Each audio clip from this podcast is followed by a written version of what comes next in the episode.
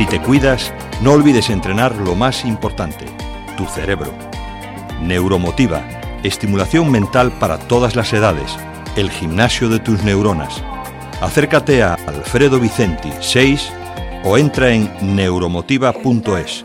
Te esperamos. Y bienvenidos a este programa de medicina y de salud. Y con el permiso de usted, todos ustedes, voy a convocar a Rumi. Después les cuento por qué. Ese poeta persa del siglo XIII que nos marca de alguna manera lo que va a suceder aquí hoy esta tarde, porque nos habla sobre cómo podemos dar la bienvenida a todas las emociones y aceptarlas como mensajeros muy útiles. Hay un poema muy bonito de él que se llama La casa de los huéspedes, que si me lo permiten es muy cortito, se lo voy a leer y después les presento a nuestra invitada de hoy. La casa de los huéspedes. El ser humano es como una casa de huéspedes. Cada mañana un nuevo recién llegado, una alegría, una tristeza, una maldad. Cierta conciencia momentánea llega como un visitante inesperado. Dales la bienvenida y recíbelos a todos, incluso si fueran una muchedumbre de lamentos que vacían tu casa con violencia. Aún así, trata cada huésped con honor. Puede estar creándote el espacio para un nuevo deleite. Al pensamiento oscuro, a la vergüenza, a la malicia, recíbenos en la puerta riendo e invítalos a entrar. Sea agradecido con quien quiera que venga, porque cada uno ha sido enviado como un guía del más allá. Precioso poema de Rumi. Mar Sánchez, bienvenida. Buenas tardes, Isabel. Rumi nos ha dejado una carta para ti. Esto parece el programa de televisión. Me encanta. una carta que dice así. Aquí hay una carta para todo el mundo. Ábrela. Dice, vive. Qué bonito, ¿verdad? Qué bonito. Y qué importante, ¿no? Eh, ser consciente de que eh, la vida ha sido un regalo y si somos conscientes de ella, pues como acabo de hacer yo ahora escuchándote, ¿no? En este poema tan hermoso, es una forma maravillosa de vivir. Mar Sánchez y Rumi están hoy aquí en este programa porque hasta las ocho menos cuarto estaremos hablando con ella porque es un especialista en emociones. Leyendo tu currículum lees tantas cosas que digo, bueno, ¿cómo, cómo puedo elegir algo que la sitúe un poquito en la, en la audiencia? Digo, especialista en emociones, pero realmente ¿quién es Mar Sánchez? Mar Sánchez integral, de forma integral.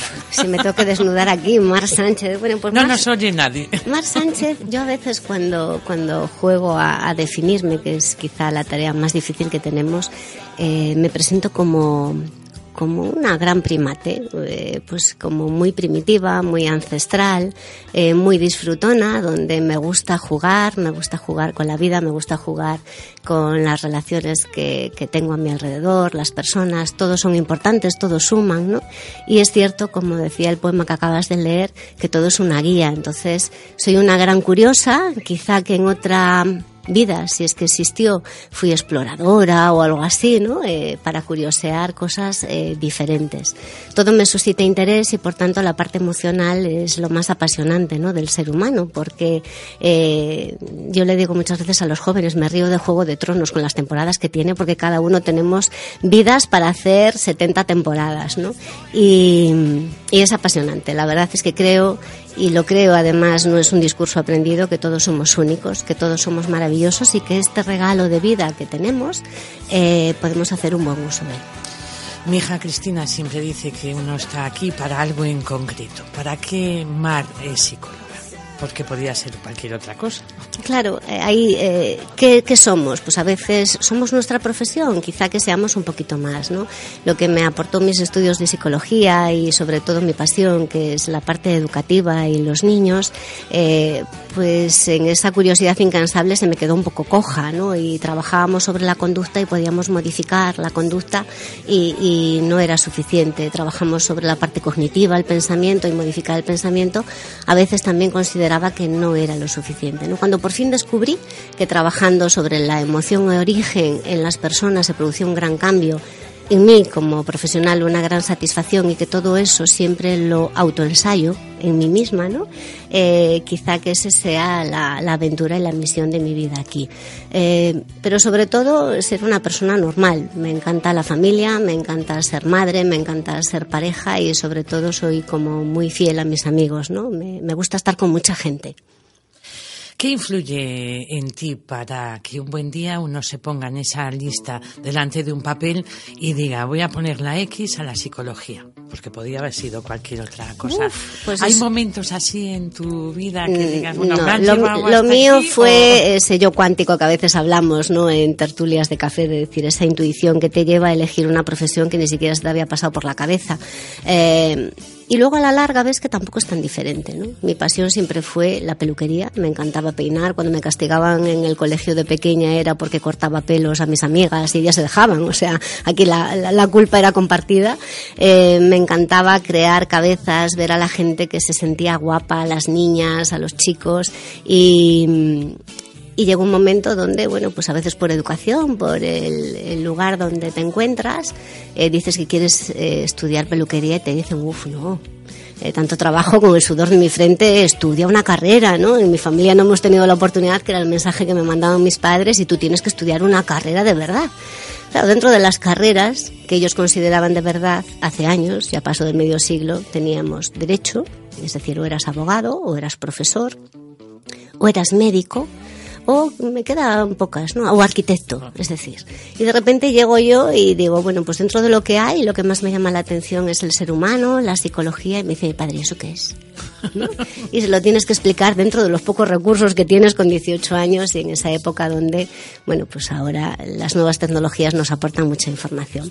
Entonces, a la larga, y con el paso del tiempo, dices tú, bueno, me sigue encantando peinar, todo lo que es eh, cortar pelos, cuando me dejan ahí estoy yo con una tijera, y también me gusta pues cortar bloqueos emocionales, me gusta peinar a la gente emocionalmente, que salga guapa, que se sienta guapa y que, y que al final no es tanto lo de fuera o lo de dentro, ¿no? Ahora venía caminando hacia aquí, hacia, hacia tu estudio, y ahí en una tienda eh, de test que tenéis ahí arriba, no me acuerdo el nombre, ponía, te ponemos guapa, guapo por dentro, no sé si es tan femenino o masculino, ¿no? Pero te ponemos guapa por dentro y por fuera.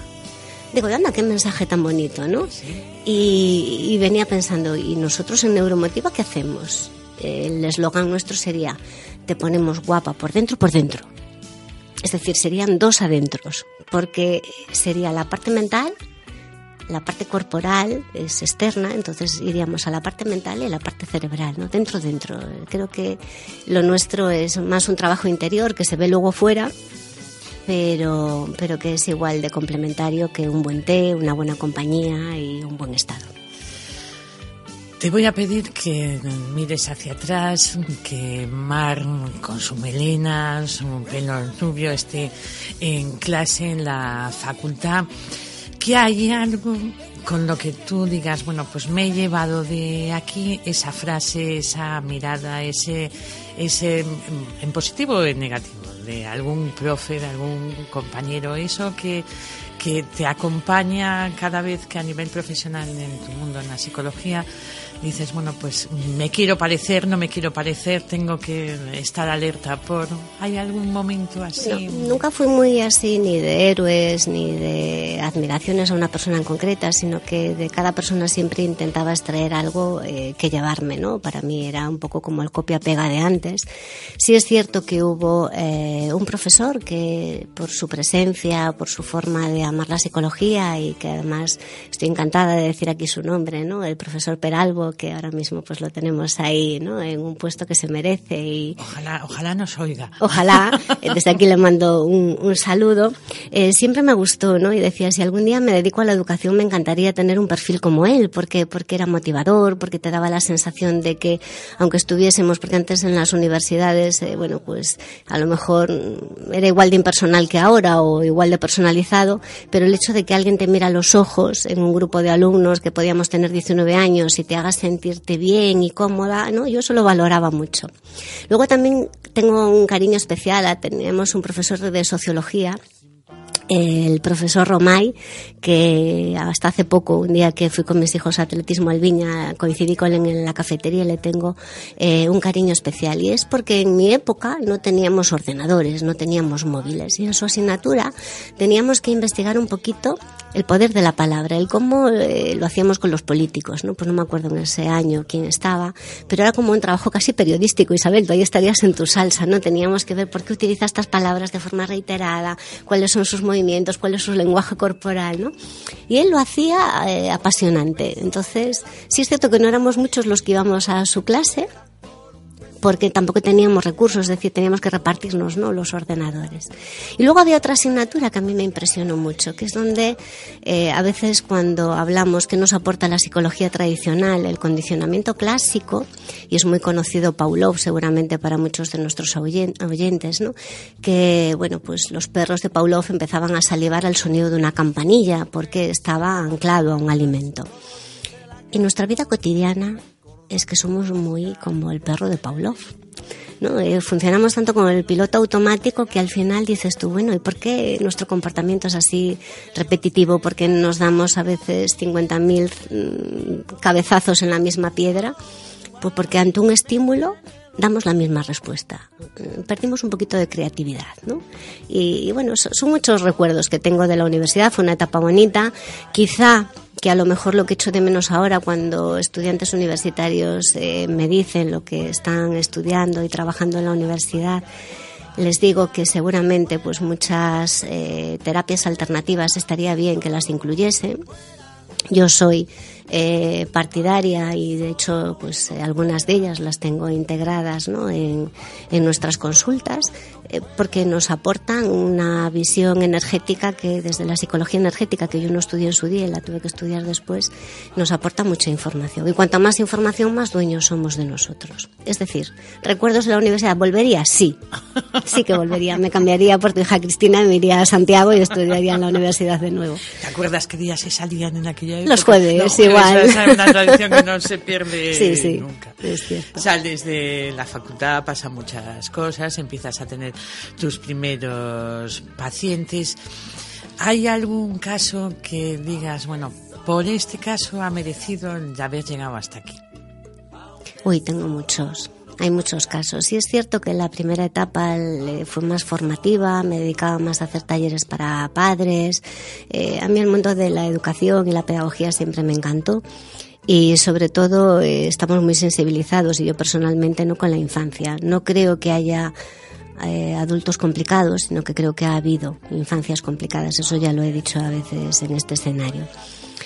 Em, no sé, yo creo que todo es apasionante. tengo casos que le guardo especial interés, ¿no? Desde pues un niño que no podía tragar comida sólida, los papás estaban muy preocupados y de repente pues a través ¿no? de esta especie de relajación guiada que hago yo, que nos vamos atrás al suceso, cuál fue la primera vez ¿no? que sintiste pues eh, ese síntoma en el cuerpo, a veces una tensión, un nerviosismo lo ubicamos en una parte del cuerpo y ver cómo un niño pequeño es capaz de decirte con todo lujo de detalles, ¿no? pues estaba en el comedor del colegio y ocurrió esto y ocurrió lo otro y poder reescribir esa historia con él, ¿no? Y eso es fascinante. Cuando tenemos casos a veces de fobias, que yo no trabajo desde la parte clínica, pero los que sí lo hacen, que tienen también un porcentaje de éxito importante, pero cuando es algo que no buscas, porque tú cuando te metes en el inconsciente de las personas, tú no buscas nada. Lo que sale ahí está bien, ¿no?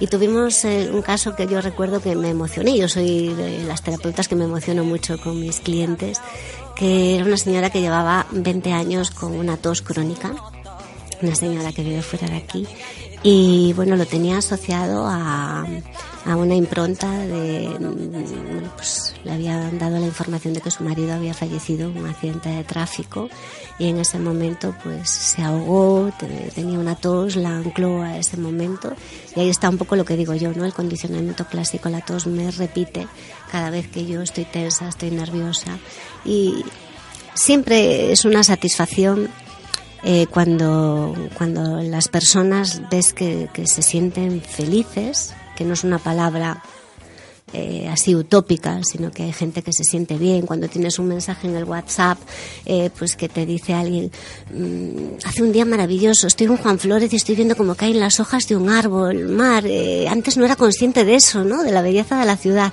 Chapó, ya está, con eso es suficiente, no necesitamos grandes cosas.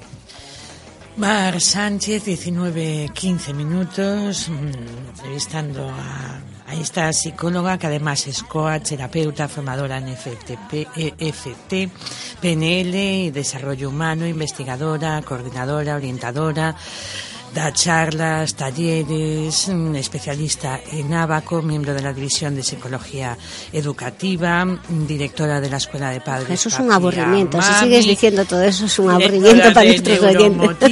Y todo esto para el bienestar de las personas. Sí. Bienestar de las personas que alguna vez te he escuchado que no solo es el bienestar de Pepe, María o Juan, esa conciencia colectiva. ¿Cómo podemos mejorar ese ahora que se habla tanto tenemos nuevo gobierno nueva legislatura que todo el mundo está a ver si mejoramos entre todos qué debemos mm, aportar cada uno desde esa conciencia colectiva bueno lo que podríamos aportar y aquí como estábamos ahora hablando de poemas y de cuentos uno de mis maestros Luis Bueno tiene un libro de de, versos que crea él y uno de ellos a mí me impactó cuando lo leí. Además es el más chiquitín de todo su libro que dice, érase una vez tú queriéndote y no necesitaste más cuentos. Entonces, si cada uno de nosotros nos trabajásemos para descubrirnos, para aceptar hasta nuestras miserias, que a veces es lo más complicado, pues nos querríamos a nivel individual y esa inteligencia colectiva pues se haría ver. El escenario político que tenemos es, bueno, pues a veces un reflejo de la sociedad. El escenario familiar que tenemos, pues también. A veces nos vienen familias que nos dicen es que mi hijo tiene un problema y yo siempre pienso el problema lo tenemos todos y no es un problema, es un aspecto a mejorar. ¿no? Entonces, ¿cómo podríamos tener esa inteligencia colectiva? en el mundo de la empresa se trabaja muy bien, ¿no? Cuando trabajamos coaching de equipos, ahí se ve que todos aportamos, todos sumamos y parece que en la sociedad estamos todos disgregados, que, que no que no somos suficientes. Eh, yo creo que sí, yo creo que no lo estamos haciendo tan mal. Yo creo que estamos muy distraídos, tenemos una sobreestimulación importante y vamos muy deprisa. Entonces, claro, pues hay veces que pasas por la calle y dices, ah, es que ni me viste. Y dices tú, claro, ¿cómo te iba a ver? ¿no? Si parece que vamos como pollos sin cabeza. Deberíamos de ir más lentos y ser más conscientes de la historia que estamos construyendo primero para cada uno y luego ya sería una historia colectiva. Actualmente desarrollas tu actividad profesional en Neuromotiva.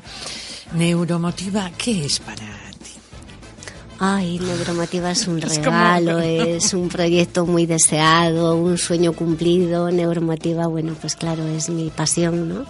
Eh, Neuromotiva empezó eh, como un centro formativo, eh, luego pues, fuimos dando formas. Sí que es cierto que cuando inicias una aventura en crear tu propio centro, tienes que buscar ¿no? un foco hacia donde te quieres orientar. Eh, mi pasión siempre fue conocer un poquito más del cerebro, de cómo se graba, tanto a nivel emocional como a nivel cognitivo, nuestro pensamiento, nuestra forma de aprender. Y entonces creamos un programa de estimulación mental que precisamente es nuestra marca, se llama Neuromotiva, y lo eh, empezamos dirigiéndolo a los adultos fue tan divertido hacerlo, fue tan divertido eh, trabajarlo, eh, está tan vivo que al final, bueno, tuvimos demanda y eh, hicimos el de estimulación mental para niños. Y luego estaba la parte de consultas, ¿no? De que teníamos muchas familias, muchos niños que necesitaban ayuda y ahí, bueno, pues le dimos este toque especial que decimos que tenemos en Neuromotiva, que es que todo está relacionado. Un niño que eh, presenta un fracaso escolar no es en sí el hecho, el, las notas que trae, sino la familia, cómo se mueve, lo que siente, qué ha ocurrido, hay un efecto pigmaleón importante y es las etiquetas las creencias que traemos. Entonces, claro, neuromotiva, si yo pudiese todavía seguir soñando, que sigo soñando ¿eh? con neuromotiva, pues lo visualizo como un centro fantástico, como un hotel, donde nos vamos a ir todos de retiro, cada uno con nuestro objetivo, a que, eh, bueno, pues todo el equipo de Neuromotiva, que no soy solo yo, que hay mucha gente estupenda que me ayuda y que hace un montón de cosas eh, maravillosas, eh, bueno, pues nos den las herramientas, porque al final todo el trabajo lo hacen los clientes. Ellos no lo saben todavía, pero todo el trabajo lo hacen ellos. O sea que lo imaginaría así, como un gran hotel, como un spa estupendo, como tengo dicho aquí muchas veces, ¿no? El spa de la mente, donde puedas silenciar todo y no haya estrés.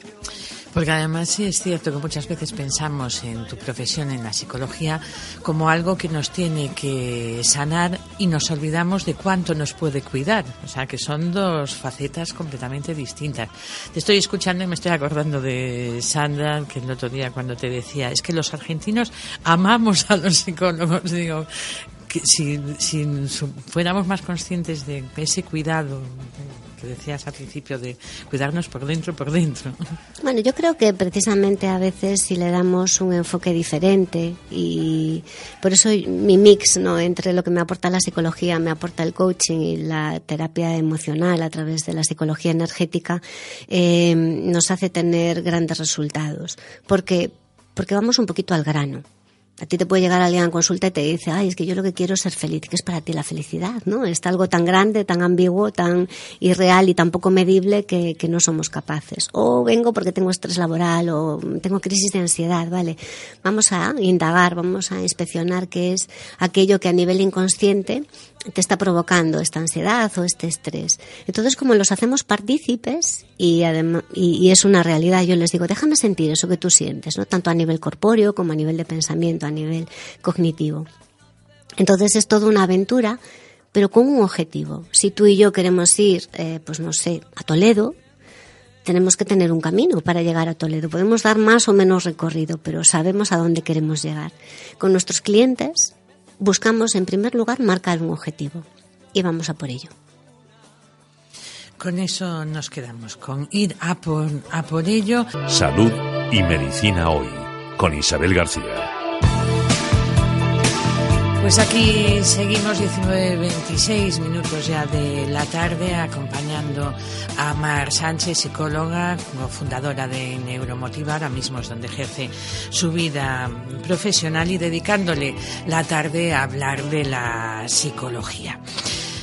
Eh, retomamos entrevista. Evidentemente no te voy a preguntar, Dios no me, me libre de semejante pregunta, qué es lo que diferencia a un buen psicólogo de un mal psicólogo, pero sí te voy a preguntar en el abanico, porque muchas veces cuando hablamos de psicología hablamos de tantas, de tantas corrientes, de tantos autores. ¿Qué tenemos que tener en cuenta a la hora de elegir a nuestro psicólogo?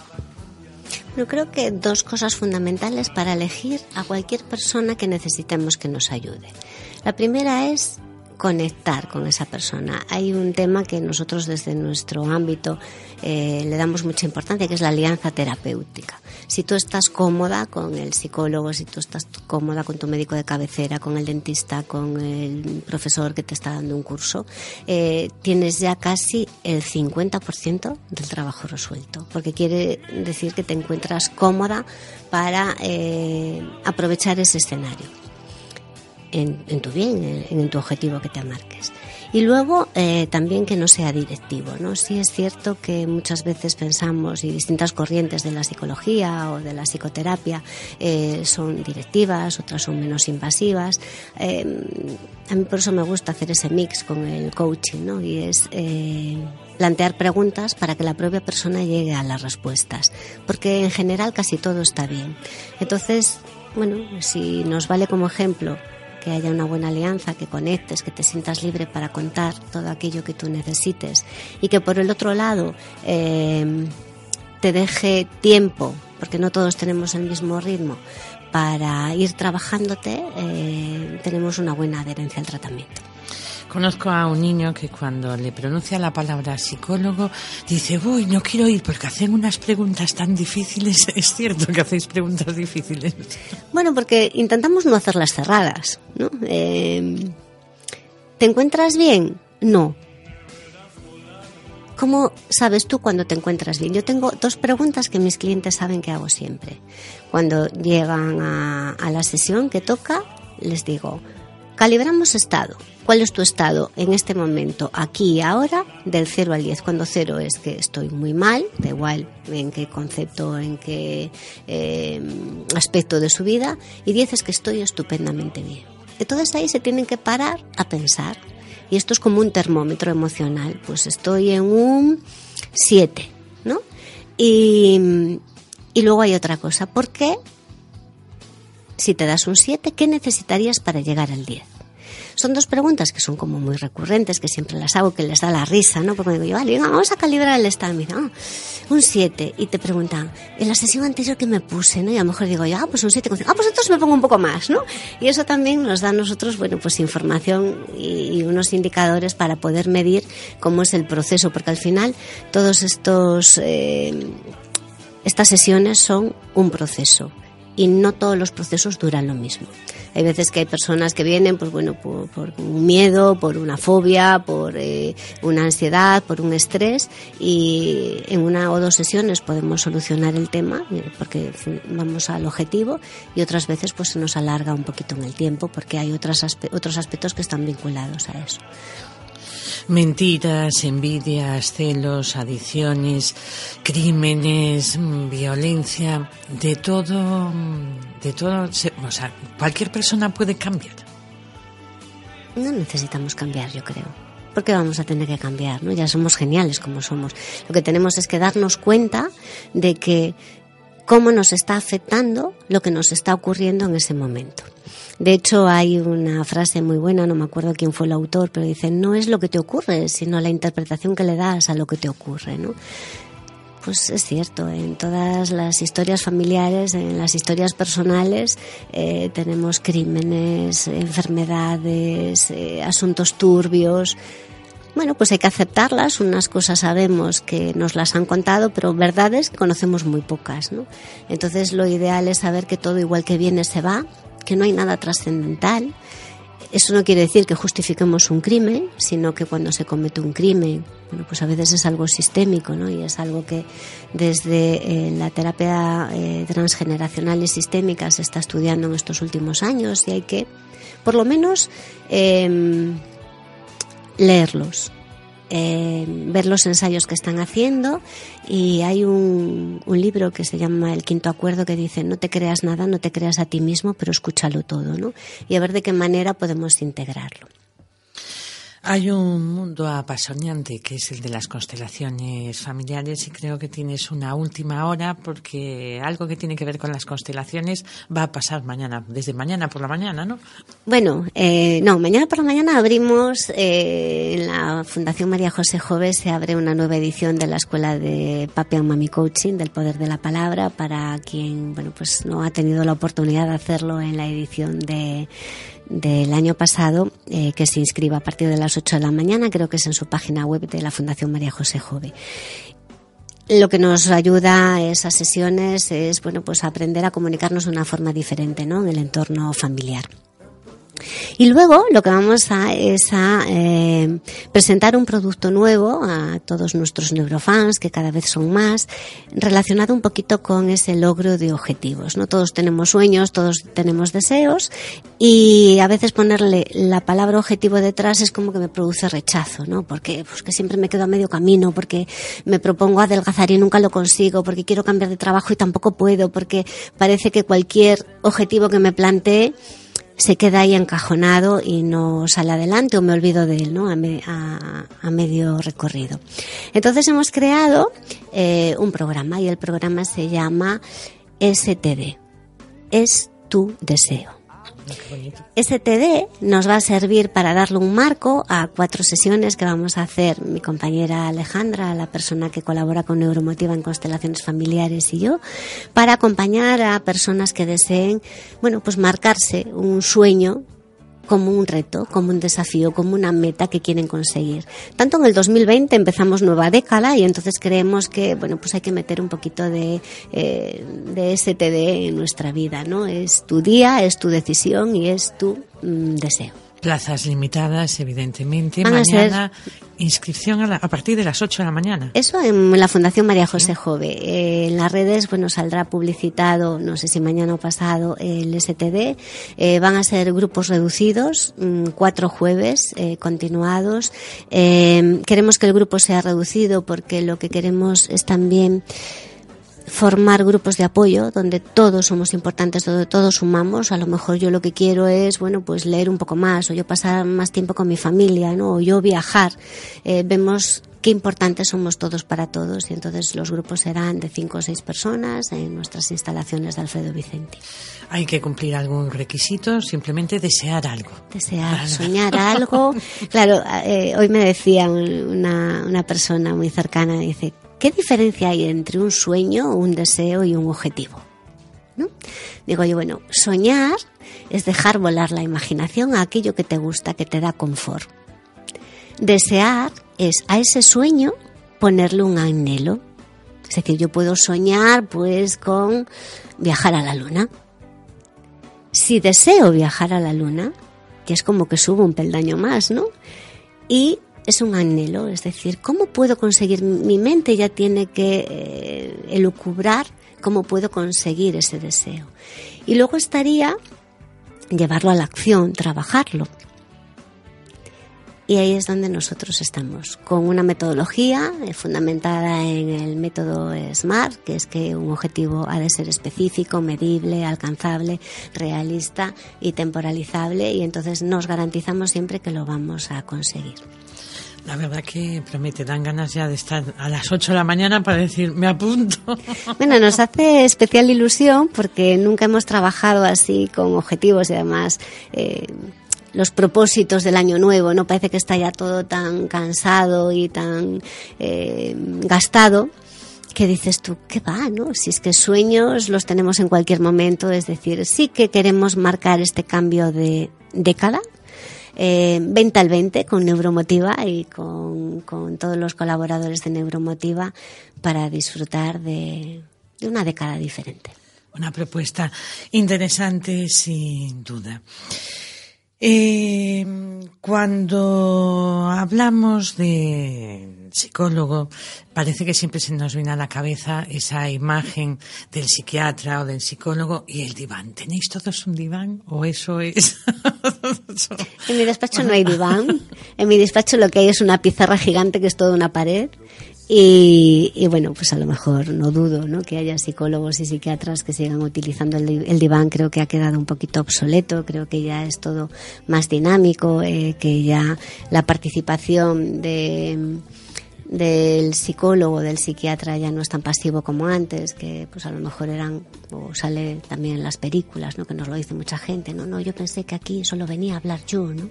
Bueno, pues lo que venimos es a ordenarnos un poquito. No tengo diván, pero no me importaría tenerlo, porque a veces cuando hacemos relajaciones guiadas, eh, bueno, pues presta mucho, sobre todo con los niños, que sí que les tengo un cojín para poner, ¿no? Con unos auriculares. Bueno, a lo mejor en un diván a los papás les tengo que decir que vengan una hora más tarde a buscarlos. si tuvieras diván, ¿de qué color lo pondrías? Verde neuromotiva.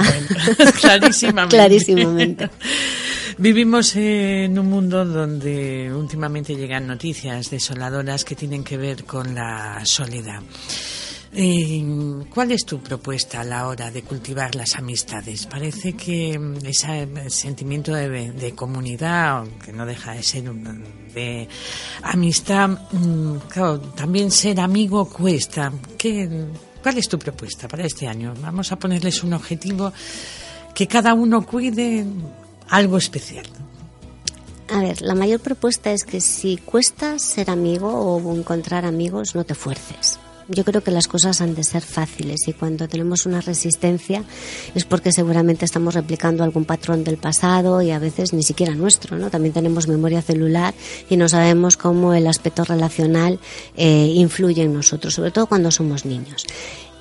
De la misma manera que estamos diciendo que en Neuromotiva trabajamos eh, con una psicología un poquito atípica, fusionada con el coaching, con el FT tapping, con la psicología energética eh, y a través también de los conocimientos que nos aporta la neurociencia, nuestra propuesta es, primero, conócete tú. Si te sientes solo contigo mismo, trabájalo. Segundo, acepta que el resto del mundo es diferente a ti, porque cada uno somos únicos y diferentes. Por lo tanto, aquello que te gusta a ti a lo mejor no le gusta a los demás. Y tercero, por ponerlo así eh, secuenciado, hay una resonancia. Y cuando resuenas con una persona sabes que es esa persona, tanto para compartir eh, un café como un proyecto de vida, como para estar en el trabajo. ¿no? Esa resonancia es energética. Seguramente los oyentes se sentirán identificados cuando ponga este ejemplo. ¿no? ¿Cuántas veces conocemos a alguien en un escenario que a lo mejor no es muy apetecible o nos daría pereza ir y estamos cinco minutos hablando y parece que nos conocemos de toda la vida? Y otras veces mm, tengo que hacer esfuerzo, me siento pequeñita, no me encuentro bien. Bueno, pues eso es resonancia y es energía y es lo que nos mueve, es lo que mueve al mundo. Entonces yo creo que no se debe de forzar. Hoy en día hay mucha soledad y hay mucha dependencia emocional. Eh, el modelo de relacionarnos en la juventud, lo vemos, ha cambiado es todo mucho más tecnológico, es más impersonal, a lo mejor, bueno, pues cuidamos menos esa comunicación verbal y del tú a tú y de hacer quedadas, ¿no? Para vernos. Eh, ni mejor ni peor, es diferente. Sí es cierto que tenemos a mucha muchos jóvenes, muchas personas en una edad comprendida entre los 30 a 50 años que tienen miedo a quedarse solos. Y yo digo, ¿por qué tendrán miedo a quedarse solos? Es como si hubiese todavía un ramalazo ¿no? de nuestras generaciones pasadas donde ahora te toca tener pareja, ahora te toca tener hijos, ahora te toca, ¿no? Eh, ¿Qué nos toca? Nos toca vivir y afrontar el día a día sin buscar. Yo cuando tenemos jóvenes que dicen que tengo miedo a quedarme solo, pues a lo mejor no he hecho lo suficiente, yo digo, bueno, siéntete tú bien. En el momento en el que tú estás bien dentro de ti y no tienes culpa, no piensas que tienes que estar luchando, porque ya me dirás, ¿no? Para tener una relación de amistad tengo que estar luchando continuamente con mi amiga, entonces no es mi amiga o ni mi pareja. Creo que nos falta mucho autoconocimiento y aceptar que me da miedo estar sola y en el momento en el que yo acepto que siento ese miedo, ese miedo se va diluyendo, porque no hay nada mejor para una emoción negativa que no sabemos gestionar que mirarla de frente. Al miedo de frente, siempre. Siempre de frente, claro que sí. Nos quedan cinco minutos. Antes de despedirte, nos quedaríamos hablando contigo la semana entera, pero a las ocho menos cuarto sabemos que te tienes que ir y te voy a meter en un compromiso parece que estamos en un mundo que todo lo que es, la, bueno, de siempre se dice que una imagen vale más que mil palabras y que, bueno, sé también que te gustan eso de los mapas mentales. Mm, si metemos en psicología, en el ordenador, seguramente nos aparecerá la pirámide de Maslow, esa famosa pirámide donde nos dice qué necesidades tenemos. Decíamos al empezar esta entrevista que eras una especialista en las, en las emociones, una psicóloga especialista en las emociones, y te voy a pedir en cuatro minutos que nos quedan hacer la pirámide mm, secreta de neuromotiva y salud y medicina hoy de las emociones. Cuatro, vamos a poner cuatro. Nos imaginamos que están abajo, como lo de los alimentos que todos los días a la semana. Vale, entonces, fíjate, pues sí que me has metido un embolado porque nunca se me ocurrió, o sea que es súper interesante y seguramente si no estoy muy acertada hoy, le daré media vuelta para pulirla. claro, esto lo vamos a hacer un borrador, tienes razón, ¿no?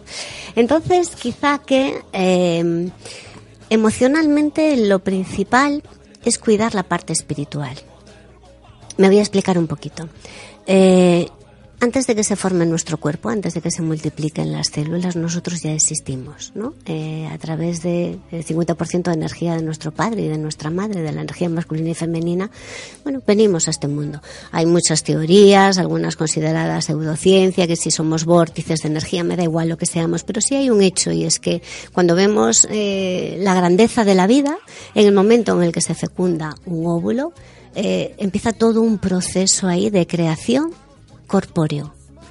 Ya hay presencia, ya hay eh, existencia antes, es decir, ya, ya estamos ahí, el ser. ¿Vale?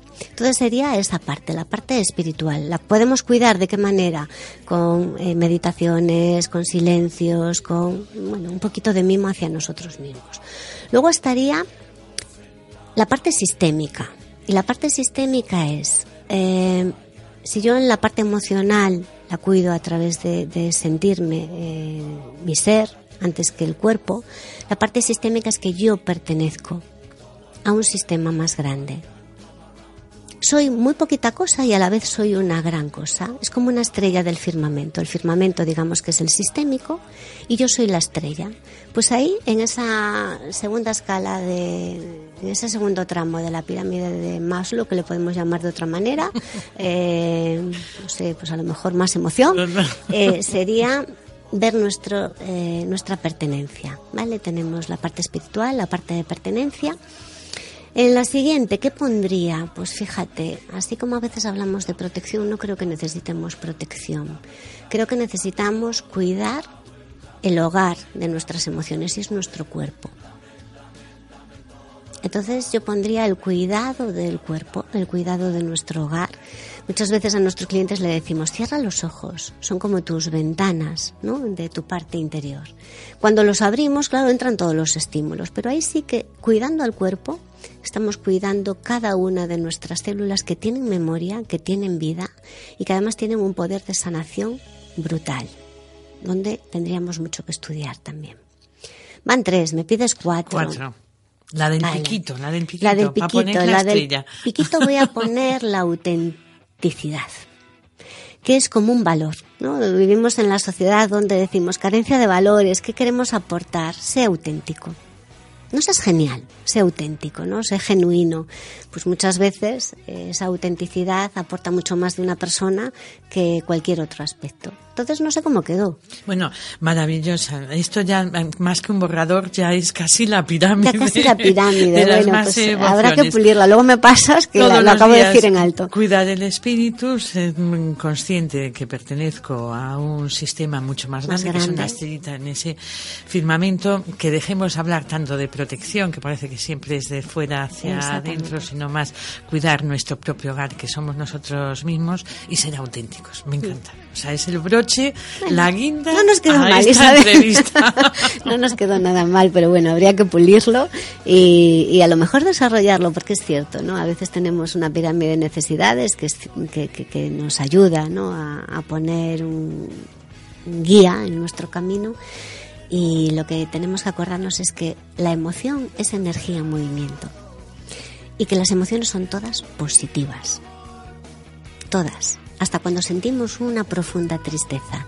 Últimamente no hago más que decir esta palabra y si tengo algún cliente que me está oyendo dirá, no puede ser que lo esté diciendo en la radio.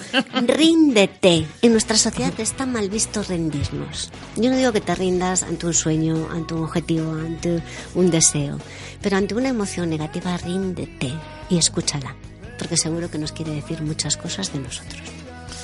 Mar Sánchez, muchísimas gracias. 19.46, vamos a ser puntuales por referencia a ti y que tenemos que seguir hablando de estas cosas. Un placer. Un placer haber aprendido un montón contigo. Muchas gracias, siempre me hace sentir súper cómoda, o sea que gracias de corazón. Si te cuidas, no olvides entrenar lo más importante, tu cerebro. Neuromotiva, estimulación mental para todas las edades el gimnasio de tus neuronas. Acércate a Alfredo Vicenti 6 o entra en neuromotiva.es. Te esperamos.